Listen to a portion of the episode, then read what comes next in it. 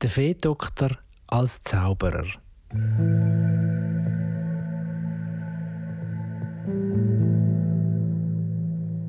Seit Jahren ist es am Wullenweber Hans-Uli Gross nicht gut gegangen. Er hat in Brütter gewohnt, außerhalb von Winterthur. Seine Familie hat nicht gewusst, was machen mit ihm. Es ist ihm einfach immer schlechter gegangen. Darum haben sie im Jahr 1778 den Feedoktor von Pfaffhausen um Rat gefragt.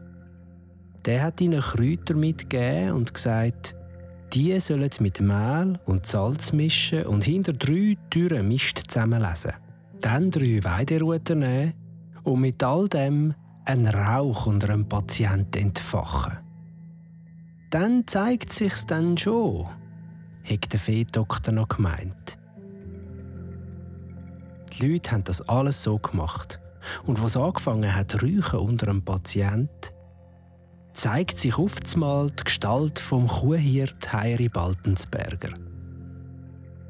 Damit sei bewiesen dass er und seine Frau die Schuld sind am Leiden vom Wullenweber.